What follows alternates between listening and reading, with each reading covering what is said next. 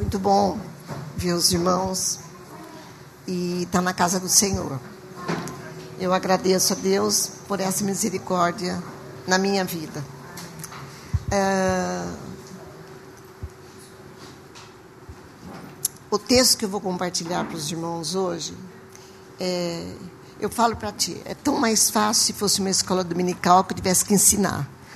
Mas Deus sabe de todas as coisas e eu vou ser sincera, é um texto que eu tenho medo de pregar sobre ele. Porque é o coração do Evangelho e eu nunca, nunca vou conseguir expressar a sublimidade daquilo que Deus, nesse texto, registrou na Sua palavra. Então, o que eu vou fazer é compartilhar versículos e pedir ao Senhor que o seu Espírito venha ministrar no meu coração e no coração de vocês a respeito dessa palavra. Amém, queridos?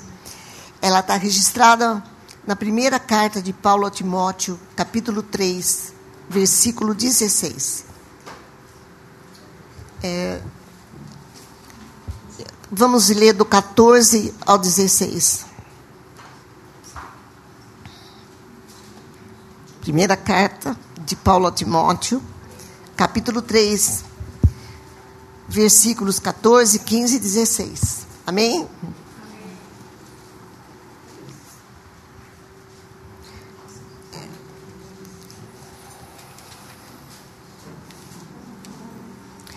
Paulo está ministrando na vida de Timóteo, ensinando a Timóteo como que ele deveria se comportar na igreja, como que deveria ser a igreja do Senhor. Daí, de repente, ele chega nesse texto aqui, aonde na minha versão está escrito: a igreja de Deus, coluna e baluarte da verdade, o grande mistério da piedade. Não sei se de vocês está dessa maneira. Mas eu vou ler versículo 14. Paulo, então, escrevendo a Timóteo e dizendo o seguinte: Escrevo-te estas coisas, Timóteo, esperando ir ver-te em breve, para que, se eu tardar, fiques ciente de como se deve proceder na casa de Deus, que é a igreja do Deus vivo, coluna e baluarte da verdade. Daí no 16, que é o texto que eu vou abordar com vocês, ele diz: Evidentemente, Grande é o mistério da piedade. Aquele que foi manifestado na carne, foi justificado em espírito, contemplado por anjos, pregado entre os gentios, crido no mundo e recebido na glória. Amém? Senhor, esse texto é glorioso demais para o nosso coração, porque fala a respeito do teu filho amado, o nosso Salvador, o nosso Senhor.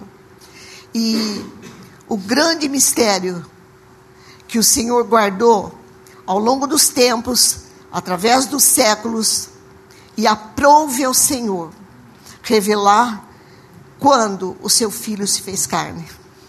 Deus, eu te agradeço porque hoje, como igreja de Jesus Cristo, nós somos portadores desse mistério. Nós temos o privilégio de conhecer aquilo que os profetas tanto ansiaram, Senhor. Os seus servos profetizaram, anunciaram, mas Deus, eles sabiam que naquele tempo eles não veriam e nem apalpariam aquilo que a mensagem que o Senhor punha no coração deles. No entanto, o Senhor reservou essa mensagem para a tua igreja. E nós somos a tua igreja. E eu te agradeço, Senhor, porque nessa noite, sendo tua igreja, por causa desta verdade, é que nós vamos poder celebrar, ó Deus, a comunhão da ceia. Muito obrigada, Senhor.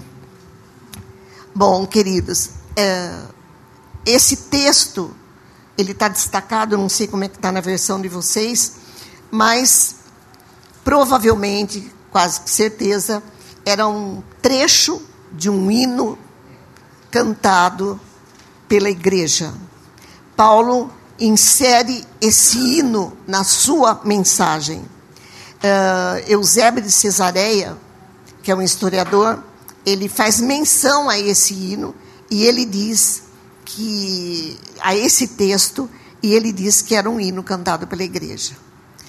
Uh, o que nós vemos aqui um pouco é, é que na realidade Paulo estava lembrando a Timóteo, vocês viram lá, Timóteo, não esquece, a igreja é baluarte da verdade. Ela é portadora, ela é coluna, ela anuncia a verdade de Deus. É, quando ele fala isso, isso é muito profundo. Porque há tantos, uh, tantas doutrinas, uh, tantas seitas, tantas sociedades, tantos, uh, tantas verdades que não são verdades. E daí Timóteo para um pouco e fala, Timóteo não, Paulo para e fala para Timóteo, Timóteo, não esquece, igreja, a igreja de Cristo, ela é portadora da verdade. Por isso, ela é coluna e ela é baluarte. Uh, na realidade, a igreja é embaixada do reino de Deus aqui na terra. E aprove a Deus trazer essa verdade, esse mistério que nós vamos ver, que não é mistério, mas ao mesmo tempo é um mistério para mim, para o meu coração, tá? É, que é a mensagem que Deus colocou a maior verdade, a verdade de Deus para os homens, a verdade de Deus que Ele aprove a trazer essa revelação para nós. Bom, na realidade, gente, quando ele fala grande é o mistério da piedade, sabe o que ele está querendo dizer? Grande é o mistério da nossa fé. Grande é o mistério da nossa crença. Ele está querendo dizer que é um mistério. E mistério, no grego, nessa, quando ele escreveu, não é mistério no sentido de que a gente aprende e fala, é um mistério. A gente nunca fica sabendo desse negócio. A palavra mistério aqui significa era oculto, mas agora não é mais, é revelado. Tá? É nesse sentido que ele está querendo dizer. Mas ele está querendo dizer que é muito glorioso que é grande o mistério da nossa fé, daquilo que nós, já que somos portadores, grande é essa revelação. É isso que ele está querendo dizer. E provavelmente, é, alguns historiadores ou teólogos atribuem essa colocação de Paulo, porque nessa época havia muitos mistérios nas doutrinas pagãs. É, havia, gente, para vocês terem uma ideia, vocês sabem que a, a cultura, a religião romana, ela assimilou muito da cultura grega. E havia, todo mundo sabe disso, é, basicamente, é, dois tipos de crenças entre os gregos, que os romanos assimilaram. Primeiro, era o mistério dos deuses do Monte Olimpo. Tá? Uh, Zeus, uh, Diana, Apolo, tá? Thor. tá? Então, era, era, era um mistério. Mas havia um outro aspecto da crença, que eram os cultos de mistério. Então, tinha mistérios de Ísis, mistérios de Heloísa. O que significa isso? Significava que eles tinham os cultos de mistério. E quem entrava nesses cultos de mistério?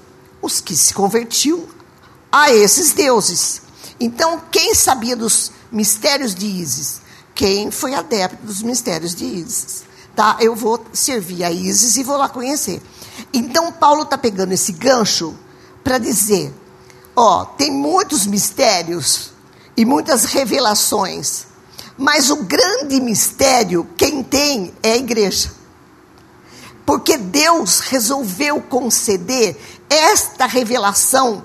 Gente, esta revelação é, de um mistério que foi programado por Deus, elaborado por Deus, antes da fundação do mundo. Nas eras e eras que eu não sei, passadas, Deus decidiu fazer dessa maneira. E Paulo está querendo chamar a atenção dele para que ele passasse isso para a igreja. Ó, avisa a igreja que ela é portadora de algo muito grande. Não é só responsabilidade, mas é o privilégio da igreja saber a verdade de Deus. Tá? Deus resolveu fazer isso. É, Jesus havia dito, lá falando é, no Evangelho de Mateus, tem um texto que ele fala: Olha, a vós outros é dado conhecer os mistérios dos céus. Ô, gente, fácil colocar isso numa frase e falar. Vou repetir. A vós outros é dado conhecer os mistérios dos céus. Mas para um pouco e pensa no que essa frase, essa frase significa.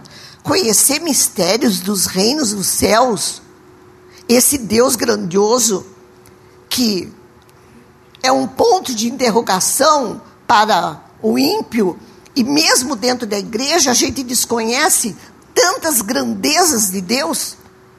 É, como que você pode imaginar que um Deus que criou esse universo, ou outros universos, que tem mais de um, tá? é, e que chama as estrelas uma a uma pelo nome, é, que está sentado lá, segundo Isaías, na redondeza da terra. Quer dizer, é inescrutável, mas ao mesmo tempo, Deus deu para a igreja conhecer o seu mistério maior contido em Jesus Cristo, seu Filho amado. Gente, é, eu lembro da minha história antes de conhecer. E você também teve uma história. E você, com certeza, era cheio de busca de mistério. Porque a gente queria saber. Mas como saber, Marili? Diz para mim. Não tem como, porque não é no racional. Como saber porque nasci, porque vivo, porque existo e que teria um dia acesso a Deus? Não tem como. Mas Deus decidiu revelar para a igreja no que ele chama de plenitude dos tempos. Ele resolveu fazer isso.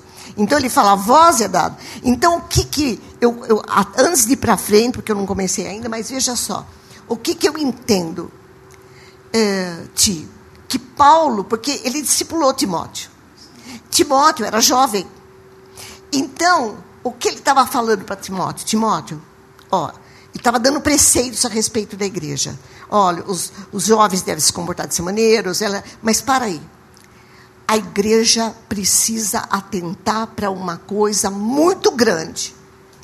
Ela tem agora algo revelado para ela, que é a maior excelência, tá? Que um homem poderia conhecer. E ela tem esse tesouro precioso que não é como a falácia e a filosofia das, dos deuses pagãos, das falsas religiões. Mas a igreja tem um tesouro, Timóteo. Não deixa, sobretudo, a igreja esquecer que ela tem esse tesouro. Está dando para entender? Porque a gente vai falando igreja, nós temos muitas vezes de ser assim, e ser assado, e fazer isso, é verdade. Mas não podemos perder de vista, não é? Esse tesouro maior, que é, nada mais, nada menos, Paulo vai falar lá para frente, que é a mensagem da cruz. Tá? Esse mistério da história de Deus, a história de Deus e dos homens. É um mistério. Agora, gente, dá para ter uma ideia? Eu fico imaginando os profetas que profetizaram a respeito desse mistério que um dia seria revelado. Porque quando você olha na Bíblia, nos evangelhos, várias vezes esse mistério, ele usa a palavra mistério. Paulo usa muito isso. Os evangelhos usam esse mistério revelado, mistério revelado, mistério revelado. Do que eles estão falando? Dessa história que Deus trouxe para nós agora, tá? De quem Ele é, de quem é Jesus Cristo e quem nós somos em Cristo Jesus. Esse, gente, os profetas só assinaram. Como que eles poderiam usufruir dessa mensagem? Eles profetizavam pela revelação do Espírito Santo, mas eles não tinham esse tesouro que nós temos, que é bem verdade, que é a maior âncora que a igreja pode ter. É saber essa verdade revelada do Senhor. Uh, fora isso, fica no engano mesmo. E uma coisa é importante: havia muitas mensagens. Então, outra coisa que eu acredito que ele está querendo dizer, não é uma mensagem comum que a igreja tem. Não é uma mensagem entre muitas mensagens. Mas é o que? É uma mensagem acima de todas as mensagens. É, eu já compartilhei isso com vocês. Eu tenho muito, não vou falar medo, temor de ministrar a palavra do Senhor. Tenho mesmo, gente. Eu tenho que confessar isso para vocês. E às vezes eu vou falar para Deus, falar, Deus, porque eu sempre acho, eu falei só metade. Eu não consigo falar tudo. Porque para mim, veja, esse livro que vocês têm aí, que é a palavra do Senhor, gente, é Deus falando. Você imagina Deus falando assim: vou escrever um livro para os homens. E vou colocar na mão dos homens para eles lerem, para saber quem eu sou, quem eles são, toda a história e ainda tem mais. Para eles entenderem, eu vou lá, o meu espírito vai, quando eles leem, trazendo revelação, porque são coisas espirituais que conferem só com o nosso espírito não é uma mensagem carnal. Por isso que a gente fala é pela fé, porque é espiritual. E é santo. E é sagrado. Lembra que eu contei para vocês que eu estava ensinando na escola dominical? Foi aqui, né? Que eu contei. Estava numa escola dominical toda, toda. Estava dando Velho Testamento, nem lembro que texto que eu estava agora, na sequência dos livros. Cheguei lá, o pastor falou assim: Não, irmã, que vai falar hoje. Eu falei: Então, e o povo já estava tudo lá, com a Bíblia aberta. Falei: Bom, hoje então nós vamos ver isso aqui. Gente, Deus falou assim para mim: Para, pode parar. Você tem tratado a minha palavra com banalidade. Como se vamos abrir o livro, vamos ler quem é o personagem hoje. Deus falou assim: saiba que o livro que tu tens na mão é sagrado. E a igreja precisa saber disso. Então, eu fiquei gelada, gente. Eu falei, pedi perdão para Deus, não sabia nem como continuar. Eu falei, é verdade. Porque a gente pega a Bíblia e a gente esquece, não é? Às vezes passa de que Deus está falando conosco. E Deus me chamou a atenção. Mas eu vou ler aqui um texto para vocês. A respeito ainda desse mistério, antes de ler o texto. Paulo escrevendo aos Romanos, Paulo gostava muito de escrever assim. Ele diz: mistério, ele está falando da palavra de Deus e da cruz. Ele está dizendo: este é um mistério guardado em silêncio. Olha isso, gente. Em silêncio, nos tempos eternos, estava em silêncio. E agora se tornou manifesto, aos quais, aos santos, a igreja, Deus quis dar a conhecer qual seja a riqueza da glória deste mistério entre os gentios, que somos nós. Isto é, Cristo em vós, esperança da glória. Olha isso, gente. Paulo fala que isso estava em silêncio, guardado nos tempos eternos, mas aprove a Deus trazer essa revelação para a igreja. Mateus 13, Jesus diz assim: em verdade, ele está falando com o povo, que ele fala, fala e o povo não entende. Ele diz: em verdade, em verdade eu vos digo, Muitos profetas quiseram ver o que vocês estão vendo e não viram. E ouvir o que vocês estão ouvindo e não ouviram. O que, que Jesus estava querendo falar para esse povo? Vocês estão entendendo o privilégio disso? Vocês estão entendendo o que significa você me ouvir? Muitos profetas quiseram me ver, não viram. Só acenaram, só tiveram esperança e fé. Então, o que na realidade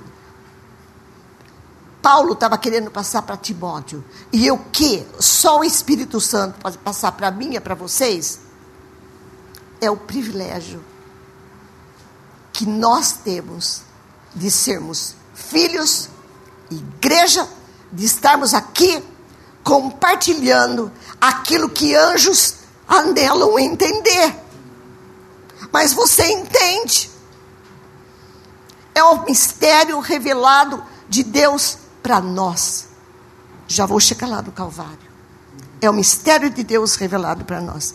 Olha, é, isso era tão assim no, novo, no Velho Testamento, porque nós estamos numa nova aliança em Cristo Jesus. Na velha aliança, não que não houvesse graça, não que Deus não trouxesse é, os vislumbres né, da graça em Jesus Cristo, tanto que os profetas profetizaram. Mas eles viam a grandeza de Deus, mas não entendiam muitas vezes o amor de Deus. Lá no Salmo 8, abra lá comigo no Salmo 8.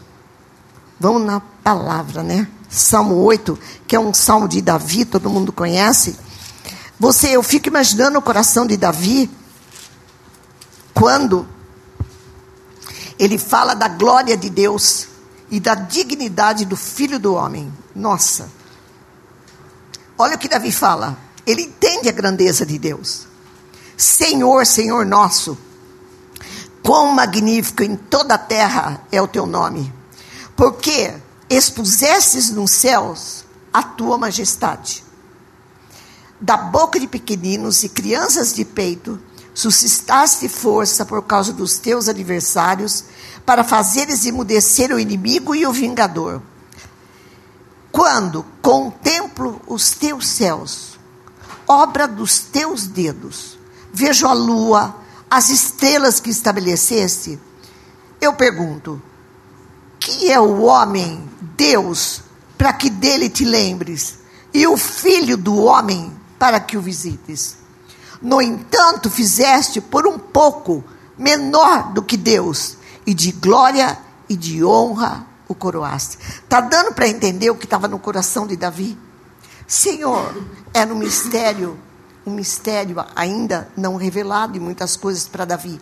Mas Davi conseguia ver o céu e falar: Senhor, como que o Senhor, eu não entendo isso também, como Davi, eu também não vou entender. Como que o Senhor, que criou todo esse universo, que eu vejo essa grandeza, que vejo a lua e as estrelas, como que o Senhor pode lembrar de mim? Como que o Senhor pode colocar o homem nessa posição maior do que anjos, menor do que Deus. Não dá para entender. Ele fala: Senhor, eu não consigo entender isso. O que eu posso fazer é me deleitar nisso e ser grato ao Senhor por isso. É... Só o Espírito Santo pode fazer, sabe o que? Você fica feliz com isso? Fica, querida. Eu fico. Eu, quando eu me converti, sabe o que eu fazia? Quando eu soube dessa verdade? Eu queria pregar, eu não sabia como. Então eu saía à noite. Eu pregava para quem estivesse na minha frente. Porque eu queria contar. Contar. Contar o quê? A mensagem da cruz. E perguntava para mim muitas coisas. Mas por quê? Eu não sabia responder. Eu nem conhecia a palavra. Mas eu falava, eu preciso contar para você. Eu preciso contar para você o que Deus fez na minha vida. Eu só sabia o seguinte: eu nasci de novo, Ele morreu por mim e agora Ele não vê mais os meus pecados. Por quê? Não sei, porque Ele me ama, não sei explicar. E isso tem sido o meu sustento já fazem 40 anos. E a alegria verdadeira da minha alma. Igreja, igreja, nós vamos celebrar hoje, não vamos? Mas para celebrar eu tenho que saber o que, que eu estou celebrando. Eu tenho que ter alegria, Silvana, nisso que eu vou fazer hoje. Eu tenho que chegar e falar, Senhor, Jesus falou, olha, todas as vezes que vocês se reunirem, faz isso em memória de minha ordenança. Você sabe que no Velho Testamento, Jesus, Deus ordenava festas. Eram as festas, lembra que eu já contei isso para vocês? As festas onde os homens não podiam esquecer os grandes eventos de Deus. Tinha o dia da celebração da saída do Egito, não é? Tinha, vamos festejar. Ordenança, eram festas obrigatórias. Gente, Deus estabeleceu a ceia. O que Deus está fazendo para nós? O que, que Ele está falando? Lembra, lembra, igreja. Lembra do que você é portadora. Lembra o que eu fiz para você. Muita coisa. Gente, vocês acham? Eu falei que eu tenho medo de pregar essa palavra, sabe por quê? Porque como que eu vou pregar direito sobre a cruz? Eu não consigo pegar e enxergar a plenitude do amor de Deus e explicar para você. Olha, gente, sabe por que o Calvário? Vou explicar, dar uma lição do Calvário. Não posso. Eu só posso olhar para o Calvário e ficar espantada e saber, como Paulo vai falar agora aqui, que Deus resolveu se fazer homem e morrer no meu lugar. Daí como é que eu explico isso? Amor. Mas que amor é esse? Não sei. Não sei. Eu só sei que de vez em quando eu vou orar e o Espírito Santo me faz sentir esse amor e eu caio para o chão. E daí, queridos, a maioria das vezes que eu vou reclamar, eu saio cantando. Por que, que eu saio cantando? Porque eu vejo maior do que o meu problema. Falar isso é nada perto do que eu estou vendo agora. O Espírito Santo me sacode e falou: opa, presta atenção aqui. A igreja Gente, esse tem que ser o motivo da nossa alegria. Tem que ser esse o motivo da nossa alegria. Paulo está chamando atenção por isso. Sabe o que ele fala? Ele diz: manifestado aquele que foi manifestado na carne. Olha o que o povo cantava. Olha o que o povo cantava o evangelho inteiro. Porque nesse hino aqui tem o evangelho inteirinho: a morte, a volta, a ressurreição e a vinda de Jesus aquele que foi manifestado na carne. Olha que mistério.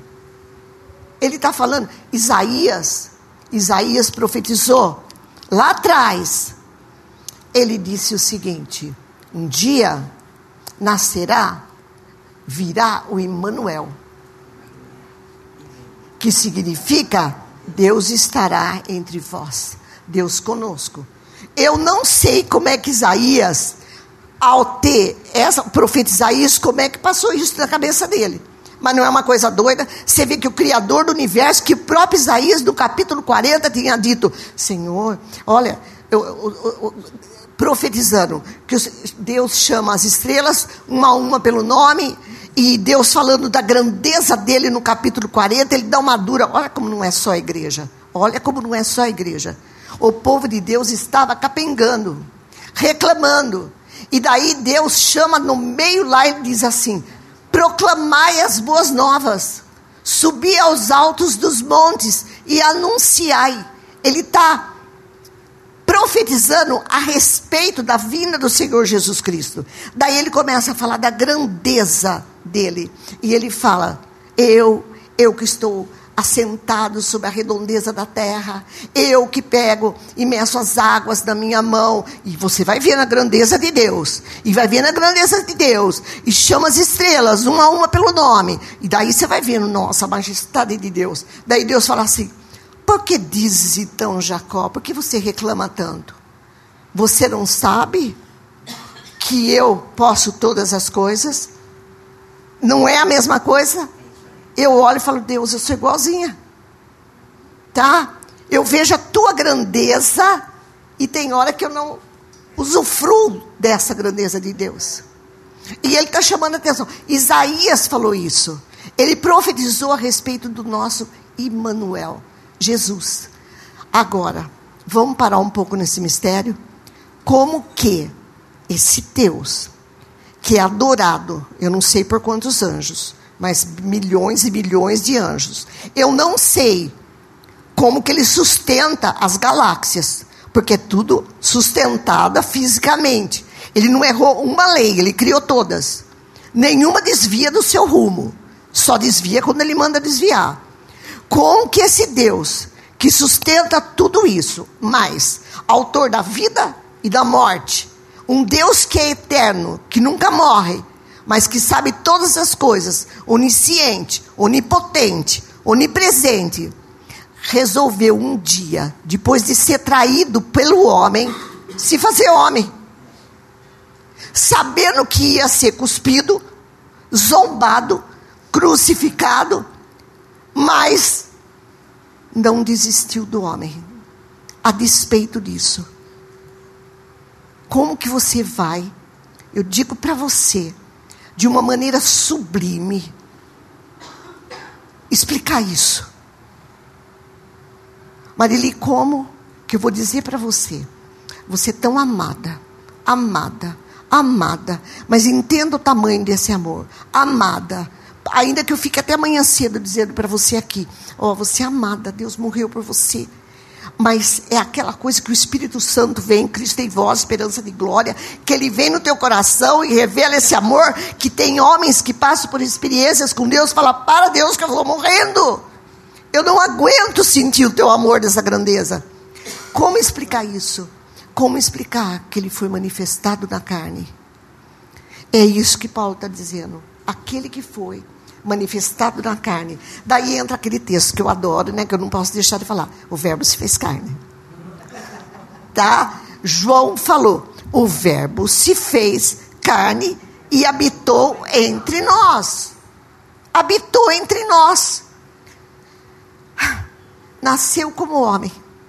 Viveu como homem. Foi condenado por tribunal humano. Foi crucificado no meio de malfeitores como homem morreu uma morte maldita na cruz, porque era maldita a morte de cruz. Mas ele era também filho do Altíssimo. E ele era quem? Deus na terra. Deus caminhando entre os homens. Gente, é grandioso demais. Agora, presta bem atenção. Isso que eu estou compartilhando aqui com vocês isso que eu estou compartilhando é a mensagem da igreja. Porque não é a mensagem da igreja. Deus se fez homem. Agora, pergunta: como que eu compartilho isso se o Espírito Santo não põe isso de uma maneira grandiosa no meu coração? Eu não posso chegar, querida, dentro da igreja ou fora da igreja e falar assim: ó, oh, Deus fez homem. Não é assim. Você busca isso uma vida inteira. Você quer saber por que você nasceu, viveu e vai morrer. Você quer ter um sentido na sua vida e não sabe. Se ninguém chegar para você e falar, Deus fez homem, morreu para você porque te ama, ele não vai saber mas é a busca, silenciosa ou não, do coração de todo homem. É ou não é? Tem um buraco e um ponto de interrogação lá dentro, que quando você fica sabendo, Deus se fez ó, por mim, sim, por você. Morreu naquela cruz por você. Agora eu pergunto, algo, é, tem algo que me alegraria mais do que isso? É, a igreja é portadora disso, ela tem que ser. Mas para ela ser portadora disso, ela tem que viver isso, ela tem que saber isso e tem que ser igreja genuína. Porque, gente, nós estamos vivendo um tempo terrível. Os, os, os tempos sempre foram terríveis, vamos dizer assim. Porque desde que Adão saiu do paraíso, sinto muito. É capenga, vamos empurrando. Mas está pior. Há um vazio tão grande, há uma necessidade tão grande. Quantos jovens, jovens que se matam porque não sabem por que existe. Se você não chegar para ele e falar, ele não vai saber. Se ninguém. Eu tinha 33 anos quando me falaram. É isso mesmo. Vou fazer, já fiz? 74. Então, veja só, com 33. Até 33, rastejei. A Tita aí, ela sabe. Rastejei. E queria saber. Agora, Deus se fez homem. Nossa, gente. Deus se fez homem. Agora, vocês sabem que ele precisou vir como homem. Já expliquei aqui. Porque nós precisávamos de um substituto perfeito para que o Pai aplicasse a sua ira para nos poder absorver. Uh, absorver. Uh, anjo não podia morrer por nós. Homem nenhum, porque todo homem é adâmico. E nenhum, não é que Paulo fala, olhei, Deus olhou para a terra e não viu um justo sequer. Por que não viu? Porque ele é adâmico. A descendência já é corrupta. Tinha que vir um homem, não da descendência de Adão, mas de uma linhagem incorruptível, sem pecado, como cordeiro sem mácula, como ovelha pura, sem defeito, para que satisfazer, fazer o que? Satisfazer a justiça de Deus. Porque Deus aplicaria neste homem a sua ira e a sua justiça. Quem? Deus mesmo. Só Ele. Deus pagou Deus na cruz. Foi ou não foi? Deus pagou a nossa dívida. Então ele precisava vir como homem. Agora, que amor tão grande. É, é, e era Deus. Abram lá comigo na carta aos Hebreus. Carta aos Hebreus, capítulo 1. Falei carta aos Hebreus, não sei quem escreveu, ninguém sabe. Mas olha só. Aqui dá para a gente entender bem. Um, um havendo Deus no passado falado muitas vezes e de muitas maneiras aos pais pelos profetas, certo? Deus usou e falou através de quem? Deus falava no Velho Testamento? Pelos profetas. Muito bem. Nesses últimos dias, ou seja, no nosso tempo, constituiu o herdeiro de todas as coisas, a, a, desculpa, nos falou pelo seu filho, a quem constituiu herdeiro de todas as coisas, pelo qual também fez o universo. Então, o que, que Deus fez? Ele tem se revelado a nós através da pessoa de quem? Do Senhor Jesus Cristo. Olha o que ele fala de Jesus. Ele é o resplendor da glória, a expressão exata do seu ser.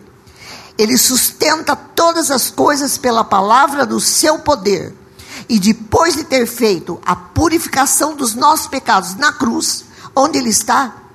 Assentado à direita da majestade nas alturas. E mais, olha o que ele fez: ele se tornou tão superior aos anjos quanto herdou mais excelente nome do que eles.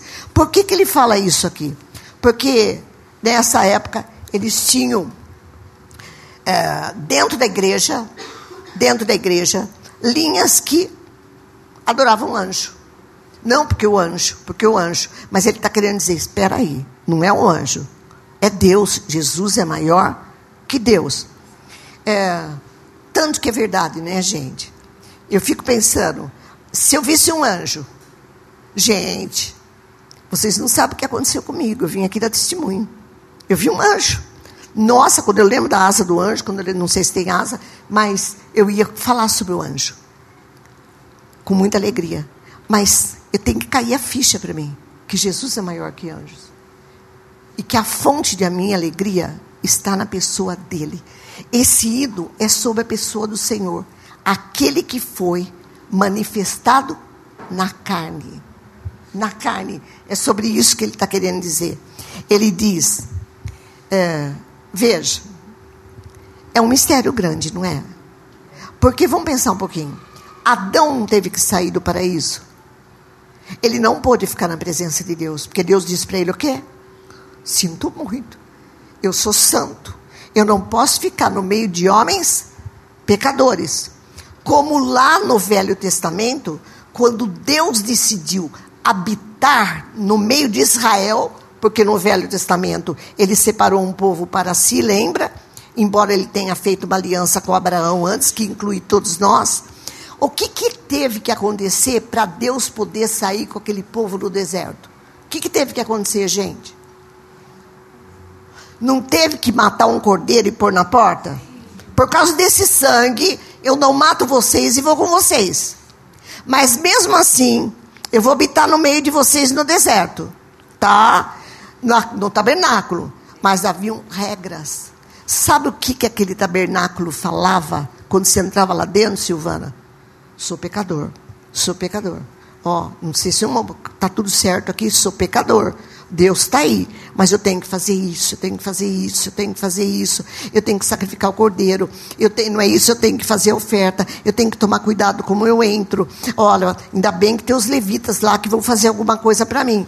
Porque tinha. O que, que Deus queria dizer? Nossa, que trabalho! Tem que fazer tudo isso para chegar na presença de Deus. Deus estava dizendo o quê? E ele fala isso no livro de Levítico. O livro de Levítico é isso. Eu sou santo. E você tem que fazer tudo isso na velha aliança para poder chegar na minha presença. E tudo isso que você está fazendo no livro de Levítico, na velha aliança, os holocaustos, meu filho fez na cruz, então não precisa fazer mais nada. Ele pagou isso para vocês. Está dando para entender?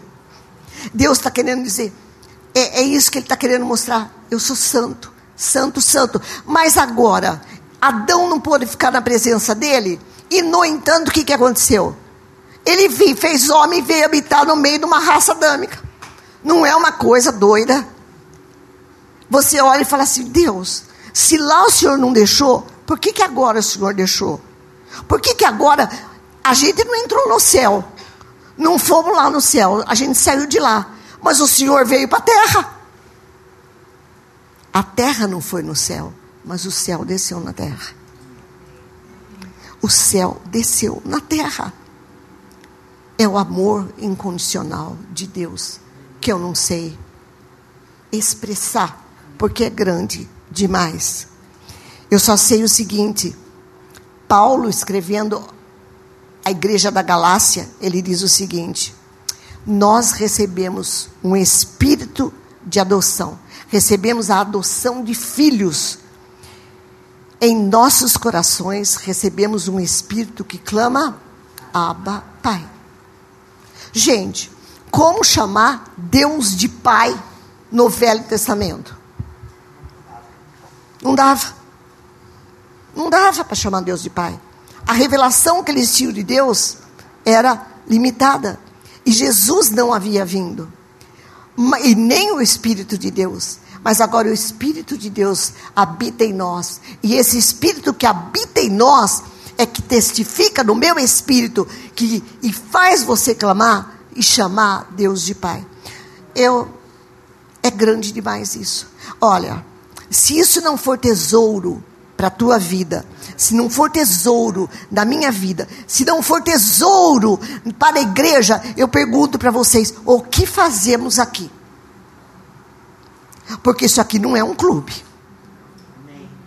Não é uma sociedade, uma organização, é? Não. Mas é um organismo. Tá? Pecadores redimidos, lavados no sangue do Cordeiro, de uma maneira doida, que eu não sei porque ele chamou a mim antes da fundação do mundo, mas ele é o cabeça da igreja, ele escolhe quem ele quer. E nos deu ainda experimentar desse amor e ser portador dessa verdade. Gente, se isso não alegrar o nosso coração e não for a verdade maior na nossa vida, está entendendo por que, que Paulo, por que, que Paulo está chamando a atenção de Timóteo? Timóteo, eu sei que você tem que ensinar a igreja, mas sobretudo, igreja, sobretudo, saiba que você é portadora do mistério que deveria ser o maior privilégio contido dentro da igreja. Nós temos uma bandeira, uma bandeira, e essa nossa bandeira é celestial. Essa bandeira é da nossa pátria. E o, o povo de fora, ao entrar na igreja ou conhecer o povo de Deus, eles têm que entender isso, que nós somos celestiais. É isso que ele está querendo dizer. E ele diz ainda, foi manifestado na carne, mas foi justificado pelo Espírito. Não é isso? Justificado pelo Espírito. Sabe o que ele quer dizer? O Espírito Santo declarou ele justo. Ele foi justificado, declarado justo. Ele teve um testemunho confirmatório de que ele era justo e de que ele era filho de Deus. No batismo, no batismo, que, que aconteceu quando ele estava sendo batizado? Uma voz do céu deu testemunho e disse: Este é o meu filho amado e quem me compraz. Pedro, é, quando está lá no monte da transfiguração, lembra? Que ele sobe lá, Jesus, e ele vê Jesus brilhando, ele ouve uma voz. Porque Pedro falou: vou fazer três tendas, três tendas. Eu vi Elias, oba, vi Moisés e vi Jesus lá. Vamos habitar os três. O que, que Deus fala para ele? Este é o meu filho amado, a ele eu vi. É ele, é ele, não desvia o foco, é ele. E mais ainda, Deus deu testemunho de que ele era Deus quando ressuscitou ele dentre os mortos. Jesus disse assim: se eu testemunhar a respeito de mim mesmo, o meu testemunho não é verdadeiro. Outro é o que testifica a meu respeito, e sei que é verdadeiro o testemunho que ele dá de mim. Então, ele foi manifestado na carne, mas ele teve o testemunho do Espírito Santo de Deus. Eu tinha lembrado uma coisa do Velho Testamento, agora eu esqueci que eu ia falar desse, é, desse testemunho que você vê até no Velho Testamento essa menção a respeito desse fato que eu estou falando para vocês, mas eu vou lembrar. Terceiro ponto, ele foi contemplado por anjos. Bom, esse contemplado por anjos vão entender que Deus existe em todas as eras. Porque você vai falar, eu ia citar para vocês Lucas 2, que quando Jesus nasceu, não é isso? Que tinha todos aqueles milhares de anjos lá dizendo glória a Deus nas alturas, tá? E paz na terra a quem Deus ama, a todos a quanto eles amam. Então, é, ele foi contemplado por anjos, mas não, vamos antes da fundação do mundo. Para os anjos, deve ter sido um espetáculo realmente misterioso. Porque, pensa um pouco, eles adoravam a Deus, conviviam com Deus, sabiam toda a história antes da fundação do mundo, porque estão lá com o Senhor. Agora, eles expectaram, o céu sabia que isso ia acontecer.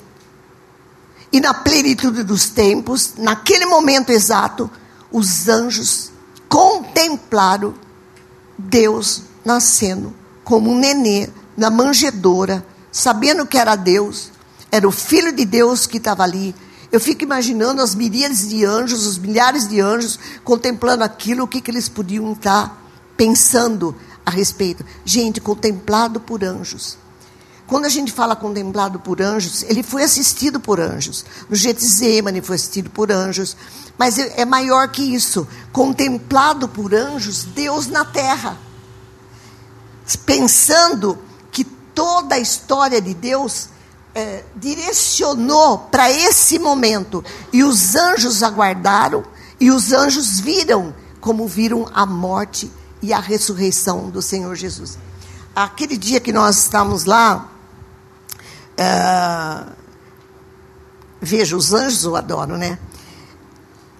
Uh, eu lembrei o seguinte, daquele texto uh, de Pedro, quando Pedro fala, ele está escrevendo a carta para a igreja, e ele fala: Sabe, igreja, muitos profetas, igual quase Paulo, uh, profetizaram a respeito das coisas que vocês estão vendo agora, ou seja, Jesus veio, Deus se fez homem, morreu na cruz e ressuscitou. E ele está falando, e os profetas, quando profetizaram, sabiam que essa maravilha não era para eles, mas era para vocês nesse tempo.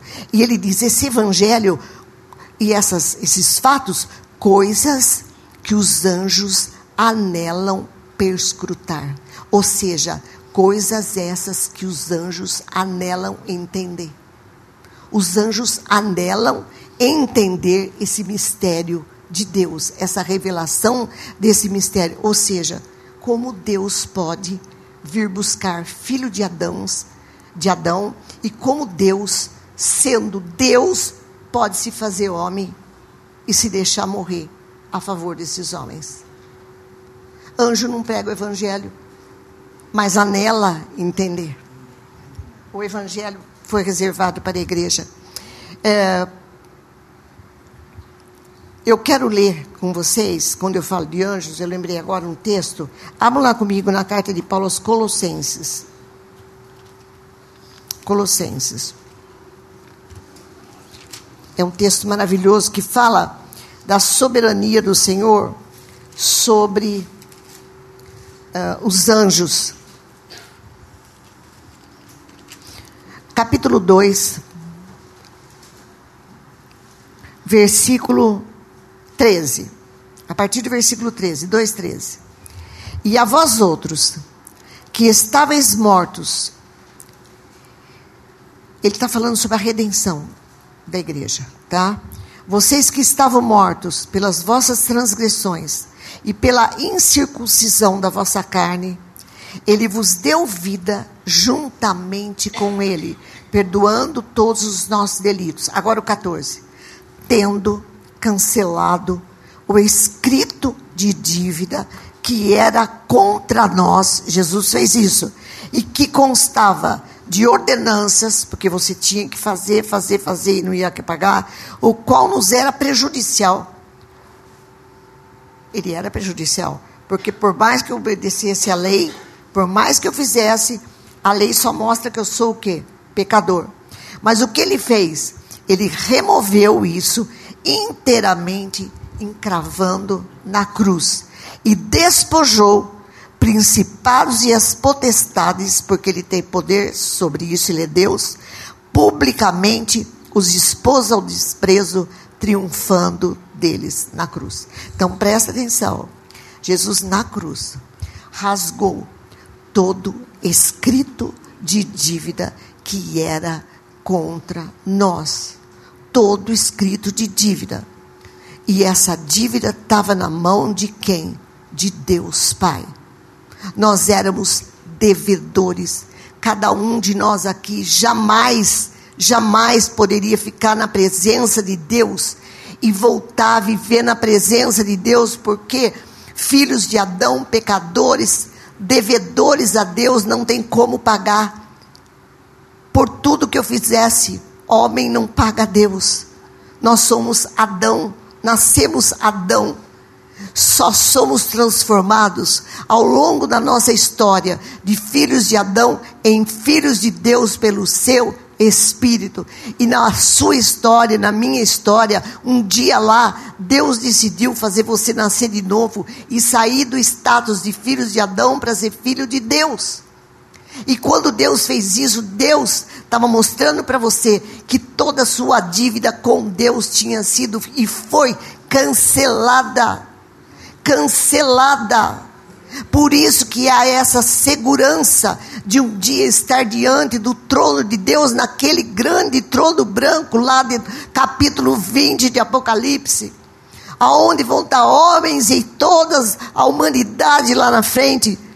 Não é para ser julgada no sentido de vamos ver quem entra e quem sai porque a palavra de Deus diz que o homem já foi julgado, todo aquele que não crê no Filho de Deus já está julgado.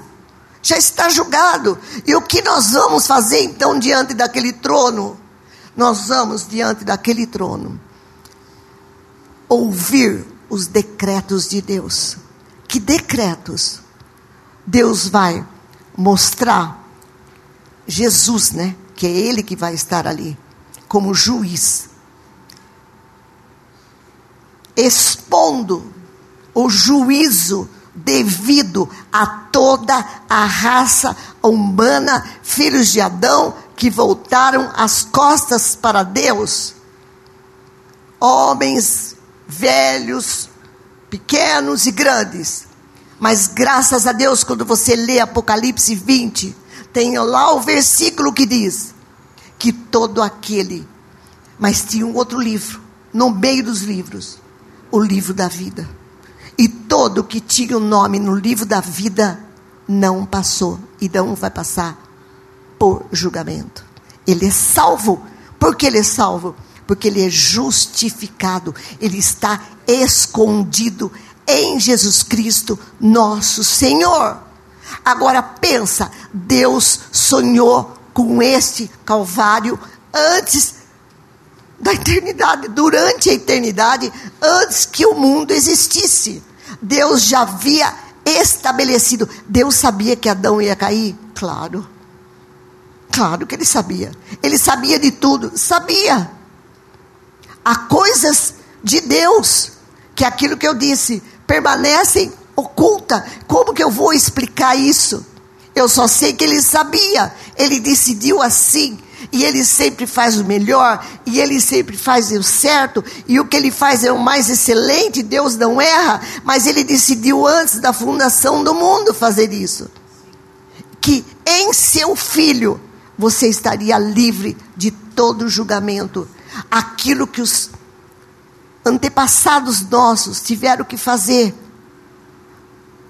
naquele tabernáculo e no templo e rios de sangue, e boi de oferta, e cordeiro de oferta. Que por incrível que pareça, tem igreja hoje que quer fazer. Mas se quer fazer, então segue toda a lei, meu amor. Tem igreja que quer. Tem igreja que entra com arca. Vocês sabem disso. Tem igreja que faz ceia judaica tem que pôr erva amarga. Se veste como judeu. Como que eu quero voltar para a lei? Se Jesus morreu para me livrar das ordenanças da lei e me colocou pela graça livre de ter que fazer tudo isso para poder chegar na presença de Deus e não morrer. Mas por que, que Deus fez tudo isso? Para mostrar que numa nova, na velha aliança, ele estava apontando para uma nova aliança, onde o seu filho cumpriria todos os preceitos da lei. Todos aqueles preceitos, sabe aqueles preceitos? Jesus cumpriu por nós. Por isso eu não preciso fazer. Agora, como igreja de Jesus Cristo, eu vou chegar e falar assim: ó, Maria Letícia, faltou a erva amarga, faltou o cordeiro aqui que eu queria comer, tá? Que mais que faltou? Sei lá. Entendeu? Que que é isso? Eu fui convidada para uma ceia judaica. Fui. O santo falou para mim: é, venha participar da nossa ceia judaica hoje à noite. Vai ter erva amarga, vai ter isso, isso, isso. Falei: ó, meu irmão, você quer cuspir na cruz, você vai cuspir sozinho. Eu não venho aqui cuspir na cruz, não. Meu Deus, eu estou numa nova aliança. Agora eu venho aqui fazer o quê? Sacrificar cordeiro? Isso é uma, uma afronta para Deus. A igreja tem que ser firme nas suas convicções. Ah, mas isso é bonito, atrai gente. Você vai pagar o preço lá com Deus. O que, que você está ensinando? Você está ensinando que tem poder na arca? Você está ensinando que precisa porquipar? Você está ensinando que tem poder Aqui você não tem, graças a Deus, no, no candelabro. Entendeu? Ah, mas é bonito. É bonito, mas tudo bem, é bonito. Mas para mim não tem significância nenhuma. Então, Paulo falou: quando eu era menino, eu falava como menino, mas agora cresce igreja. Essas coisas foram deixadas para trás. Jesus na cruz cumpriu. A lei não é ruim. A lei de Deus é perfeita e boa. Ponha isso na tua cabeça. Ai, quanta coisa, minha irmã. É lá, lá, lá, lá. É boa. Mas eu vi toda a moralidade de Deus na cruz. Nossa, estou na, na, na lei. A moralidade de Deus. Mas, quando eu olho a lei, estou morta. Estou condenada. Meu fim é o inferno. É o inferno. Como é que eu vou fazer isso aqui? Não faço. Tem quem quer fazer. Tem quem quer fazer. Não dá para fazer. Só que Jesus cumpriu todo, toda a lei. Ele é perfeito. E daí, quando Deus olha para você, Ele não vê a sua justiça. Aquele que é filho de Deus está escondido em Jesus Cristo. Para quem acha que o Salmo 91 tem poder, pelo amor de Deus, aquele que habita no esconderijo da Altíssima Sombra do Onipotente descansará. Tá? Tem poder com o diabo? Não, tem poder com o diabo, você está escondido em Cristo Jesus. Aquele salmo está apontando para isso. Você está escondida em Jesus Cristo, seu filho. Eu estava numa escola dominical, né, numa escola dominical, ensinando e falando sobre julgamento, julgamento. Daí, um, não lembro agora, levantou lá a mão e disse: Mas então, irmã, como que vai ser naquele dia do julgamento? Eu falei: O que, que o irmão está querendo dizer? Não, quero saber. Porque, sabe, irmã, tem que ser sincero. Ele, a igreja era pré-tribulacionista, então achava assim que ia ser arrebatada antes da tribulação. Porque se Jesus vier agora, que a irmã está dando aula aqui na escola dominical, eu falei, daí? Ai, irmã, tenho muito medo. Falei, ai, irmão. Então vamos conversar. Vamos conversar novamente. Se você tem medo, porque ele achava que do arrebatamento, de ser arrebatado e chegar diante do Senhor, o problema está sério. Porque o irmão tem que converter. Tem que nascer de novo. Complicado você falar isso para um diácono.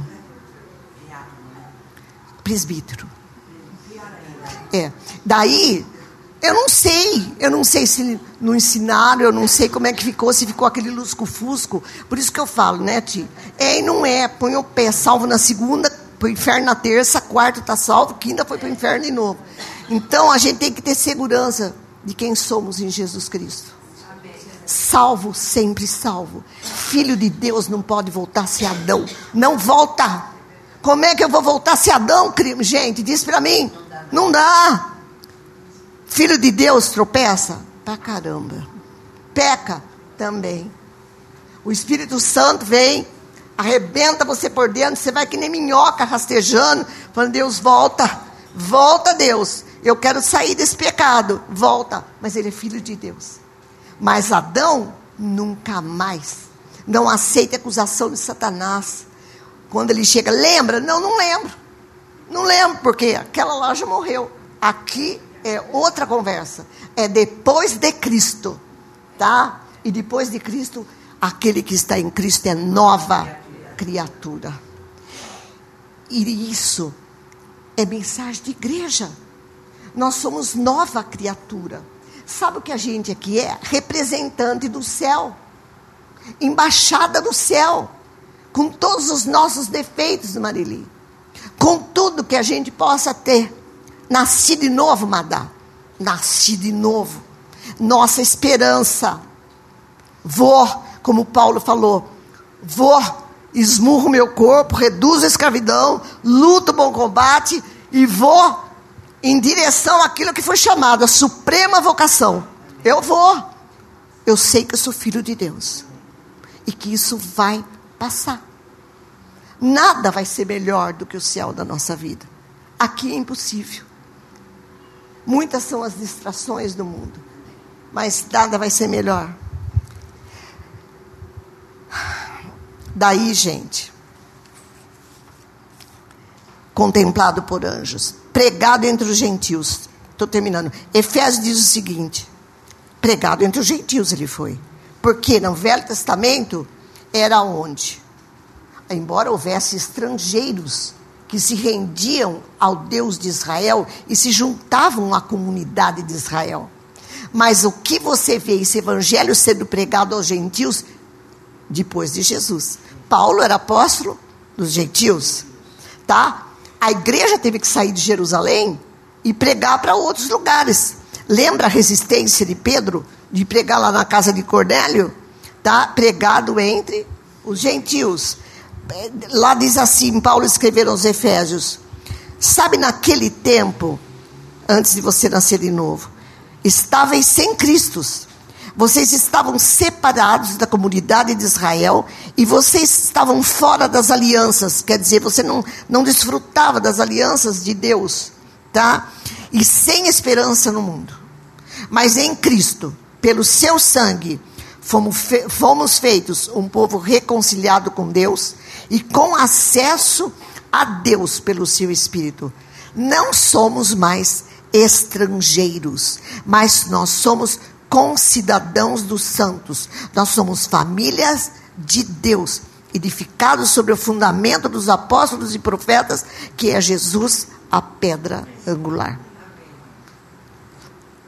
E ele foi crido no mundo. Ele foi pregado e crido no mundo. Daí João que vem e fala: ele veio para aqueles para aquilo que era seu, para aquele que era seu, mas os seus não o receberam. Foi crido no mundo, sim, ó. A todos os quantos receberam, deu-lhes o poder, a honra, o privilégio, a gloriosa honra de serem feitos filhos de Deus, a saber, todos os que creem no seu nome. Qual é o pré-requisito? Crer e nascer de novo. Crer no nome. E recebido na glória. Hoje nós sabemos que ele está à direita, à destra do Pai. Eu li outro dia lá na Silvana, o Salmo 24, que fala da ressurreição de Cristo e da entrada de Cristo na glória. Ainda eu falei, gente, plagiando para o Washer, que ele diz lá: levantai, ó portas, das vossas cabeças, Levantai-os, ó portais eternos, para que entre o Rei da Glória. E os anjos? Rei da Glória. Quem é esse? O Rei da Glória. O Rei da Glória é o Deus forte, todo poderoso. Imagina os anjos vendo. Gente, sabia? Evento único.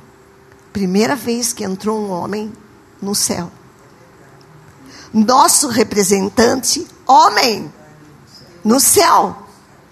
Porque o que tinha? Deus e os anjos. Mas agora tem um homem, que é Deus, representante da raça humana, Silvana, assentado à destra do Pai. Imagina os anjos expectando isso. Levantar eu portas as suas cabeças. Para que quem é o Rei da Glória? Jesus Cristo, Deus e homem perfeito, assentado e lá intercedendo por nós recebido na glória. Apocalipse, acho que foi o, o do cantor, digno é o cordeiro, que foi morto lá. Os anjos ao pé do trono. Apocalipse 5. Digno é o cordeiro, que foi morto de receber o poder, a riqueza, sabedoria, força, honra, glória e louvor. Os anjos estão falando isso. Mas tem um outro texto que eu adoro. Digno é o cordeiro de tomar o livro de abrir os selos. Vocês conhecem Apocalipse 5? Precisava desatar aquele selo, gente. E ninguém pode mesmo desatar aquele livro, porque ele está onde? Na mão direita do Pai. E quando João olha, e desesperado para ver abrir aquele livro, e ele fala: Quem vai abrir? Não tem ninguém. E ele começa o quê? Chorar. Chorar até que o anjo fala: Há alguém que pode abrir esse livro. E ele olha e vê o quê? como um cordeiro que foi morto, que tinha direito de posse, de abrir o livro e desatar os selos. Sabe o que ele fala? Porque foste morto e com teu sangue compraste para Deus homens de todas as tribos, povos, raças e nações, e os constituístes reino e sacerdote, e reinarão sobre a terra. É, Paulo, estou encerrando, para não perder o foco que a gente está falando do mistério, na primeira carta de Paulo, Coríntios 2, ele, a primeira carta de Paulo, gente, ele começa aos Coríntios já falando sobre a mensagem da cruz. E ele fala, quer saber, eu prego a mensagem da cruz. Tá? Que é loucura para aqueles que se perdem e não creem, mas é poder de Deus para aquele que crê. Daí ele diz: Nós pregamos a Cristo crucificado que é escândalo para os judeus, loucura para os gentios. Mas para aqueles que foram chamados, tanto judeus como gregos, pegamos a Cristo, poder de Deus e sabedoria de Deus. Agora olha o que ele fala. falamos da sabedoria de Deus. Você está entendendo que toda essa história ele chama de sabedoria de Deus? Deus ter feito o homem, ter vindo, ter morrido. Ó, falamos da sabedoria de Deus, do mistério que estava oculto. Ele fala de novo, o qual Deus preordenou antes das eras para a nossa glória. E ele fala, e esse mistério é a única coisa que eu sei falar. E eu vou até vós pregando isso. Só que eu não vou mais na minha sabedoria, mas agora eu vou pregando no poder de Deus. Esse mistério que esteve oculto através dos séculos. Agora eu só sei pregar isso daí. E sabe o que ele fala, escrever aos Efésios? Eu, quando vi esse versículo hoje, falei, Paulo, eu estou pior. Ó, Efésios 19, ele fala: orai por mim. Para que quando eu falar desse mistério, seja-me concedido o poder da mensagem. Amém. A mesma coisa eu, a fim de que destemidamente eu possa falar sobre o mistério do Evangelho. Quer dizer, ele tinha a mesma dificuldade, fiquei até consolada, tá? Que eu tenho. Porque eu falei, Senhor, eu não sei falar sobre isso. Eu sempre falo, olha, é, João, não, João 3,16. Como que é João 3,16? Deus amou o mundo de tal. Eu falei, Deus, eu não vou pregar. João 3,16 não prego. De tal maneira, tá? Que ele fez o que? Enviou seu filho. Fala. Mas tem a vida eterna. Muito bem, prega sobre isso. Ah, irmão. Difícil. Porque eu vou ficar, Deus amou o mundo de tal maneira. E daí? Amou o mundo de tal maneira, gente. Mas eu não sei falar sobre isso. Ele enviou seu filho porque ele amou o mundo de tal maneira. O que, que é essa tal maneira? O problema é falar sobre o amor de Deus, que eu não sei falar, eu sei sentir. Os vilumbres que Deus dá, que eu vou para o chão. Mas como você vai falar? Na carne você não fala. Eu posso ficar aqui. Mas, sabe o que nós precisamos? De uma visitação do Espírito Santo para que quando a gente fala desse evangelho do amor de Deus, o Espírito Santo te tem que vir que nem fogo na nossa vida, consumir o nosso coração e vir como fogo mesmo e trazendo revelação desse amor de tal maneira que a gente se deleite nesse amor e o resto fica sendo resto. Igreja, o resto é resto. Vamos colocar isso como mais excelente na nossa vida. Sabe por quê? Porque tem que ter alegria de sermos igreja. Tem que ter alegria quando a gente fala que Jesus é o nosso Senhor. Tem que ter alegria de estarmos aqui nessa noite. Tem que ter alegria nessa verdade. Porque senão nós vamos ser aquela igreja rastejante que tem vislumbre aqui e mais ou menos. Porque não vê. O que, que nós precisamos? Espírito Santo de Deus. Espírito Santo de Deus. Precisamos que Deus avive a nossa alma pelo seu Espírito. Que Ele venha de tal maneira que Ele venha trazer essa revelação e trazer a alegria da salvação para nós, igreja. Eu preciso dessa alegria da salvação. Como que nós podemos passar essa delícia dessa verdade para o nosso vizinho, para aquele que não conhece, para aquele que não conhece, e nós mesmos não sentimos isso? Isso tem que acabar, gente. Tem que acabar. Nós temos que pedir que Deus venha falar isso para nós. E o hino da igreja tem que ser a mensagem da cruz. Ah, era o hino da igreja. Então tem que ser para nós também. É a mensagem de recon... nós somos reconciliados com Deus através de Jesus Cristo. É a resposta para a morte. Você estava destinado à morte. Não aquela morte que o mundo fala. Fechou, acabou tudo. Conversa fiada. Morte eterna no inferno, porque ele existe. Eu não posso imaginar o horror que é isso. Mas esse era o nosso destino. O que nós falamos nessa noite é a resposta para a morte. Por isso que Paulo, escrevendo aos Coríntios, capítulo 15, fala: Onde está Ó morte, a tua vitória. Onde está a morte? O teu aguilhão. O aguilhão da morte é o pecado. Sim, sim, sim. Mas eu estou escondido em Cristo não tenho mais, então tenho vida eterna em Jesus Cristo. nosso Senhor. E por causa dessa vida eterna, nós estamos aqui nessa noite para compartilhar em memória do Cordeiro. Como igreja, nós estamos celebrando, Senhor, vida eterna. Saímos da morte, herdamos, somos cordeiros com Cristo. Deus, esse mistério revelado para nós agora, tesouro precioso da nossa vida. Nós queremos declarar isso ao Senhor nessa noite. Dizer, Senhor, celebramos sim. Celebramos a tua morte, a tua ressurreição e a tua vinda nessa noite, porque somos igreja de Jesus Cristo. Quem não pode participar dessa ceia, queira nasceu de novo, não faça isso. Paulo diz: examine-se a si mesmo. Examinar a si mesmo não é se eu chutei o pé da Romilda hoje. Examinar a si mesmo, querida, é saber: eu sou salva, então eu posso. Como eu sei se eu sou salva? Se eu nasci de novo. Se Jesus Cristo é o meu Senhor, então, o que me impede de celebrar que Jesus Cristo é o meu Senhor? É isso. Presta bem atenção. Anjos estão vendo esse evento nessa noite. Então você vai celebrar diante de Deus e dos anjos que você é filho de Deus. É um espetáculo para o céu, sabia? É espetáculo para o céu. Amém.